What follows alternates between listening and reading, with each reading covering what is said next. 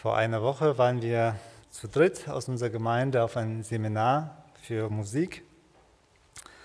Und ja, bei so einem Seminar nimmt man auch immer Impulse mit und das war für mich jetzt auch ein Anlass, ja, nochmal neu über Anbetung nachzudenken. Und ähm, ja, der Grund, warum wir uns ja jeden Sonntag hier treffen, ist, auch, ja, ist ja auch Anbetung. Nun, Anbetung findet nicht nur hier statt. Anbetung fand vielleicht auch gestern in den Fußballstadien statt oder vielleicht heute auch auf dem Parkplatz der Autohäuser. Da sieht man ab und zu Männer, die so, vor allem Männer, die da durchlaufen und die Autos ein bisschen streicheln und sich schon vorstellen, äh, ja, das, das Auto, das würde ich mir gerne mal leisten. Nun, vielleicht ist es ein bisschen übertrieben. Keiner betet so ein Auto an oder keiner betet vielleicht eine Fußballmannschaft an. Aber vielleicht ist es aber auch die Anbetung, dass man sich selbst anbetet, indem man dort in einer Gruppe sich fühlt, äh, sich darüber definiert und meine Wünsche um mich selbst kreisen und ich auf diese Weise auch mich selbst anbete. Schon die ersten Menschen wurden vom Feind Gottes versucht, wozu diese Abhängigkeit von Gott leben, du kannst doch selber sein wie Gott. Und das war wirklich für sie eine Versuchung und sie sind darauf reingefallen. Sie haben gedacht, ja, wenn wir von dieser Frucht essen, dann werden wir sein wie Gott. Und seitdem sucht der Mensch etwas anderes, was er anbeten kann. Und letztendlich betet er oft sich selbst an. Er ist sogar geneigt, das heißt er, wir alle sind geneigt, auch die Religion zu instrumentalisieren, äh, um dann doch sich selbst anzubeten. Denken wir an verschiedene Techniken, die äh, helfen sollen, damit meine Wünsche erfüllt werden, auch in, auch in, in einer Religion. Der Mensch ist als Anbeter geschaffen. Aber was meint Anbetung? Anbetung ist jemand bewundern oder etwas bewundern. Anbetung ist von diesem jemanden Hoffnung zu, also Hoffnung zu setzen und etwas zu erwarten, Hilfe zu erwarten. Anbetung ist, sich auf diese Person auszurichten. Nun, Jesus war einmal auf dem Weg nach Jerusalem und musste durch Samarien ziehen. Unterwegs machte er mit seinen Jüngern Halt es war dort ein Brunnen und während die Jünger in die Stadt gegangen sind, um äh, etwas zu essen zu kaufen, äh, kommt Jesus mit einer samaritischen Frau ins Gespräch. Sie war gekommen, um am Brunnen Wasser zu schöpfen. Er bittet sie, ihm Wasser zu geben. Sie wundert sich, dass er sie überhaupt darum bittet. Als Jude, die ja die Samariter gar nicht akzeptiert haben, ähm, aber Jesus seinerseits bietet ihr ewiges Wasser an. Das, was für immer den Durst stillt. Und danach machte ihr klar, ähm, welche Geschichte sie persönlich hat. Ja, sie hat vier Männer schon gehabt und lebt jetzt mit dem fünften zusammen und auch das ist nicht ihr Mann. Und die Frau merkt, er kennt mein Leben, es muss ein Prophet sein. Und so lesen wir Johannes 4, Vers 19 bis 26. Johannes 4, Vers 19 bis 26. Die Frau spricht zu ihm, Herr, ich sehe, dass du ein Prophet bist. Unsere Väter haben auf diesem Berg angebetet. Und ihr sagt, dass in Jerusalem der Ort sei, wo man anbeten müsse. Jesus spricht zu ihr, Frau, glaube mir, es kommt die Stunde, da ihr weder auf diesem Berg noch in Jerusalem den Vater anbeten werdet. Ihr betet an und wisst nicht was. Wir beten an und wissen was. Denn das Heile ist aus den Juden. Es kommt aber die Stunde und ist jetzt, da die wahrhaftigen Anbeter den Vater in Geist und Wahrheit anbeten werden. Denn auch der Vater sucht solche als Anbeter. Gott ist ein Geist und die ihn anbeten, müssen im Geist und Wahrheit anbeten. Die Frau spricht zu ihm, ich weiß, dass der Messias kommt, der Christus genannt wird. Wenn jener kommt, wird er uns alles verkündigen. Jesus spricht zu ihr, ich bin es, mit dem du redest. Ganz erstaunlich, Jesus nimmt es ihr wirklich ab, dass sie Gott anbeten möchte. Fromme Juden hätten Abstand gehalten. Sie hätten mit dieser Frau jetzt gar nicht geredet, äh, unabhängig davon, dass sie auch noch einen schlechten Ruf hatte. Ähm, aber Jesus, er nimmt ihre, ihre Sehnsucht nach Anbetung wirklich ernst. Und es ist erstaunlich, er erklärt ihr, wie wahre Anbetung funktioniert, wie sie sein soll. Er erklärt es nicht einem Theologen, nicht Nikodemus, nicht, nicht äh, den anderen Theologen der damaligen Zeit, sondern er erklärt es einer Frau, die weiß, in ihrem Leben ist einiges schiefgelaufen, aber doch den Wunsch hat, Gott anzubeten. Er möchte sie dafür gewinnen, in einer richtigen Weise Gott anzubeten.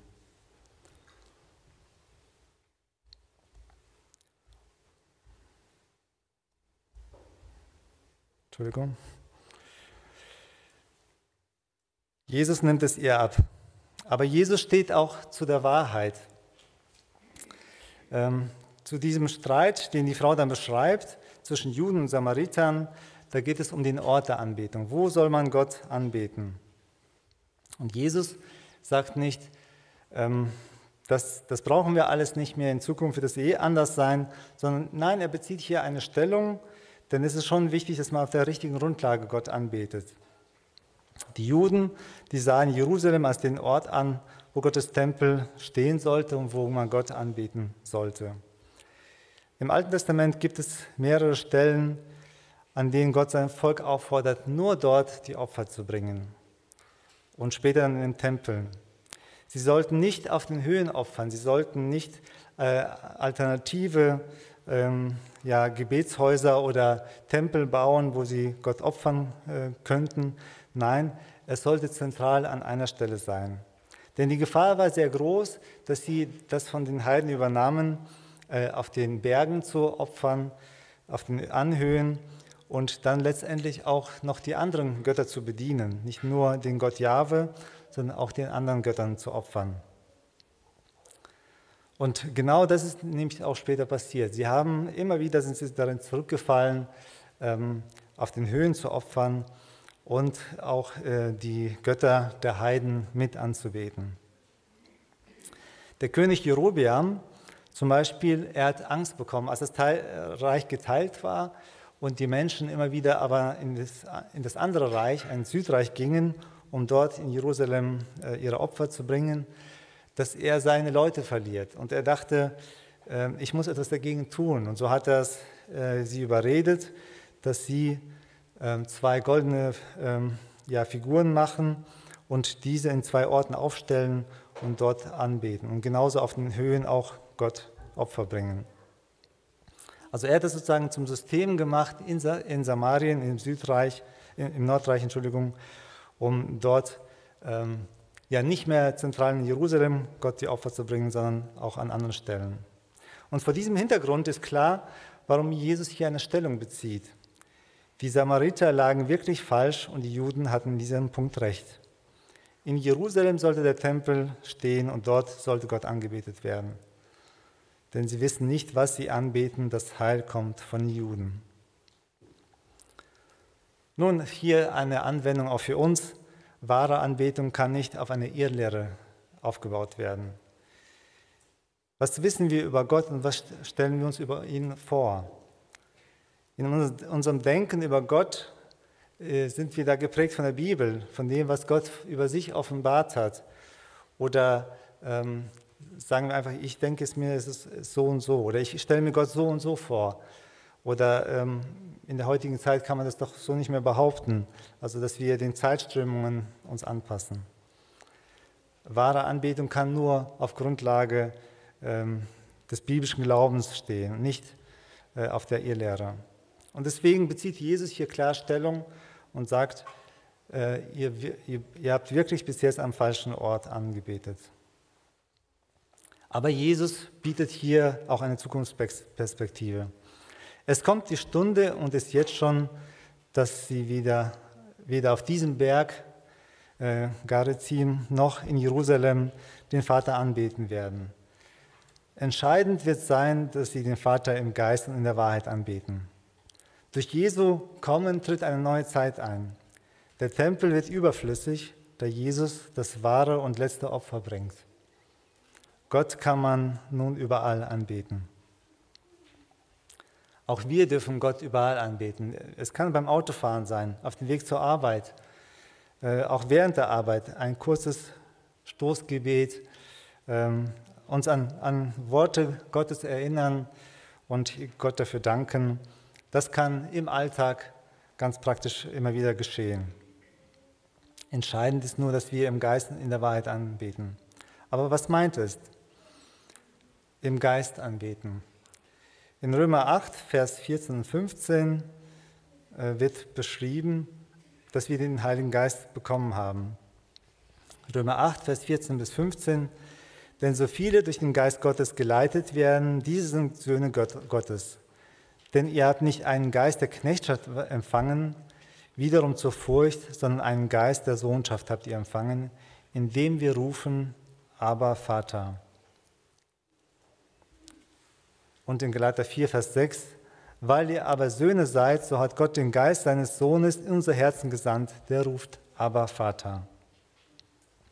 Bei der Bekehrung haben wir den Heiligen Geist bekommen und er möchte dieses kindliche Vertrauen zum himmlischen Vater in uns bewirken. Dass wir so wie ein Kind mit allem, was ihn gerade bewegt, zum Papi kommt, so können wir auch mit unserem himmlischen Vater reden. Und er ist derjenige, der uns dabei hilft. Er bringt es so vor den Thron Gottes, wie es richtig sein soll. Durch ihn haben wir diese Verbindung zu Gott. Aber der Heilige Geist ist auch am, bei uns am Arbeiten, das haben wir schon in der Anleitung gehört, um unser Denken zu verändern und uns in das Ideal, nämlich in das Bild Jesus zu verwandeln. Und dazu gehört vor allem, was ich anbete und woran ich Freude habe. Ja, in der Wahrheit, also im Geist und in der Wahrheit sollen wir Gott anbeten. In der Wahrheit, vorher habe ich das vorhin schon erwähnt, dass die Anbetung kann nicht auf einer Irrlehre aufgebaut sein. Also wir müssen den biblischen Glauben zugrunde legen für die Anbetung Gottes. Aber Anbetung ist auch eine Reaktion auf das, was Gott gesagt und getan hat. Wie ist Gott? Was hat er gesagt? Was hat er getan? Was hat er auch für mich persönlich getan? Die Psalmen sind ja Lieder der damaligen Zeit und sie bewundern an vielen Stellen Gott. Sie machen ihn groß, sie umschreiben seine Eigenschaften und wurden auch genutzt, als Einstimmung äh, auf dem Weg zum Tempel.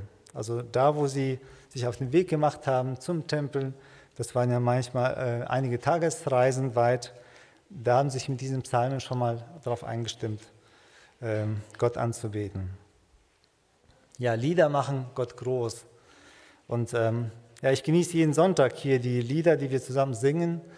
Ähm, und doch ist hier auch wichtig zu sagen, äh, dass der Inhalt das, was an Wahrheit durch die Lieder gesagt wird, das soll uns eigentlich einstimmen, ähm, Gott anzubeten. Manchmal wird es auch verwechselt mit der Stimmung, dass man sagt, auf bestimmte Akkorde reagiere ich oder auf bestimmte Melodien, die gehen so ins Herz und da fühle ich mich Gott ganz nah. Äh, Grundlage der Anbetung soll immer sein, dass wir über die Wahrheiten nachdenken, die äh, etwas über Gott aussagen und dann ihn auch bewundern und anbeten. Die Gemeinde, die erste Gemeinde, wir haben gerade von Gerd ähm, diesen Vers gehört in Apostelgeschichte, ähm, sie hat auch Gott angebetet, als sie verfolgt wurden. Ich möchte einen Abschnitt lesen aus Apostelgeschichte 4 von Vers 23 bis 31, was uns einfach so gut anschaulich macht, wie die ersten Christen reagiert haben, wie sie Gott angebetet haben. Apostelgeschichte 4, Vers 23 bis 31. Sobald sie wieder frei waren, also Petrus und Johannes, suchten sie die anderen Gläubigen und erzählten ihnen, was die obersten Priester und Ältesten gesagt hatten. Als sie es hörten, erhoben alle gemeinsam ihre Stimme und beteten. Allmächtiger Herr, Schöpfer des Himmels und der Erde und des Meeres und von allem, was darin lebt, Vor langer Zeit hast du durch den Heiligen Geist und durch den Mund unseres Vorfahren David, deines Dieners, gesagt, warum toben die Völker vor Zorn? Warum schmieden sie vergebliche Pläne? Die Könige der Erde lehnen sich auf, die Herrscher der Welt verschwören sich gegen den Herrn und seinen Gesalbten. Genau das hier ist in dieser Stadt geschehen. Denn Herodes Antipas, der Statthalter Pontius Pilatus und das Volk Israel haben sich gegen Jesus, dein Knecht, den du gesalbt hast, verschworen. Alles, was sie taten, geschah nach deinem ewigen Willen und Plan. Und nun höre ihr Drohen, Herr, und gib deinen Dienern Mut, wenn sie weiterhin die gute Botschaft verkündigen. Sende deine heilende Kraft, damit im Namen deines heiligen Knechtes Jesus Zeichen und Wunder geschehen. Nach diesem Gebet bebte die, das Gebäude, in dem sie sich versammelt hatten. Und sie wurden alle vom Heiligen Geist erfüllt und sie predigten mutig und unerschrocken die Botschaft Gottes. Hier ein gutes Vorbild, wie die erste Gemeinde Gott angebetet haben. Sie wurden bedrängt, ihre Leiter wurden zeitweise festgenommen, und aber als sie dann frei kamen, dann haben sie dieses Gebet gemeinsam gesprochen. Sie haben vor Gott gebracht Worte aus, dem, aus der Bibel äh, und äh, einfach auch sich selbst und auch Gott zur Ehre gesagt, dass sich das erfüllt. Sich selbst darin bestärkt, ja, Gottes Wort erfüllt sich, wir sind Zeugen dessen. Und äh, dass Gott auch zur Ehre gesagt, dass sein Wort sich erfüllt. Und ihr Gebet war äh, nicht äh, vor, es ging nicht darum, dass sie einfach keine Probleme mehr haben, sondern es ging ihnen darum, dass sie Mut haben, in diesem Problem weiterhin Gott zu ja, verherrlichen, seinen Namen groß zu machen und äh, das Evangelium weiter zu verkündigen. Ja, sich nicht einschüchtern zu lassen und äh, nichts mehr zu tun, sondern das Evangelium muss laufen und muss noch Menschen erreichen. Das war ihr Anliegen, das kommt hier durch. C.S. Lewis hat einmal gesagt, indem Gott uns aufträgt, ihn zu verherrlichen, lädt er uns ein, unsere Freude an ihm zu haben. Ein schöner Satz, indem Gott uns aufträgt, ihn zu verherrlichen, lädt er uns ein, unsere Freude an ihm zu haben. Anbetung ist etwas, wozu wir eingeladen werden. In der Anbetung erfahren wir die Gegenwart Gottes und werden Teil der Gemeinschaft, die Vater, Sohn und Heiliger Geist miteinander haben. Im Westminster Katechismus wird ausdrücklich erklärt, das höchste Ziel des Menschen ist, Gott zu verherrlichen und sich immer an ihn zu erfreuen. Und so fasst auch Jesus ähm, die Gebote, als er gefragt wird, zusammen in Matthäus, Markus 12, Vers 29. Jesus aber antwortete ihm, das erste Gebot von allem ist, höre Israel, der Herr Gott ist ein einiger Gott und du sollst den Herrn, dein Gott, lieben aus deinem ganzen Herzen und aus deiner ganzen Seele und aus deinem ganzen Verstand und aus deiner ganzen Kraft. Das ist das erste Gebot. Und das zweite ihm gleich ist dieses, du sollst deinen Nächsten lieben wie dich selbst. Größer als dieses ist kein anderes Gebot.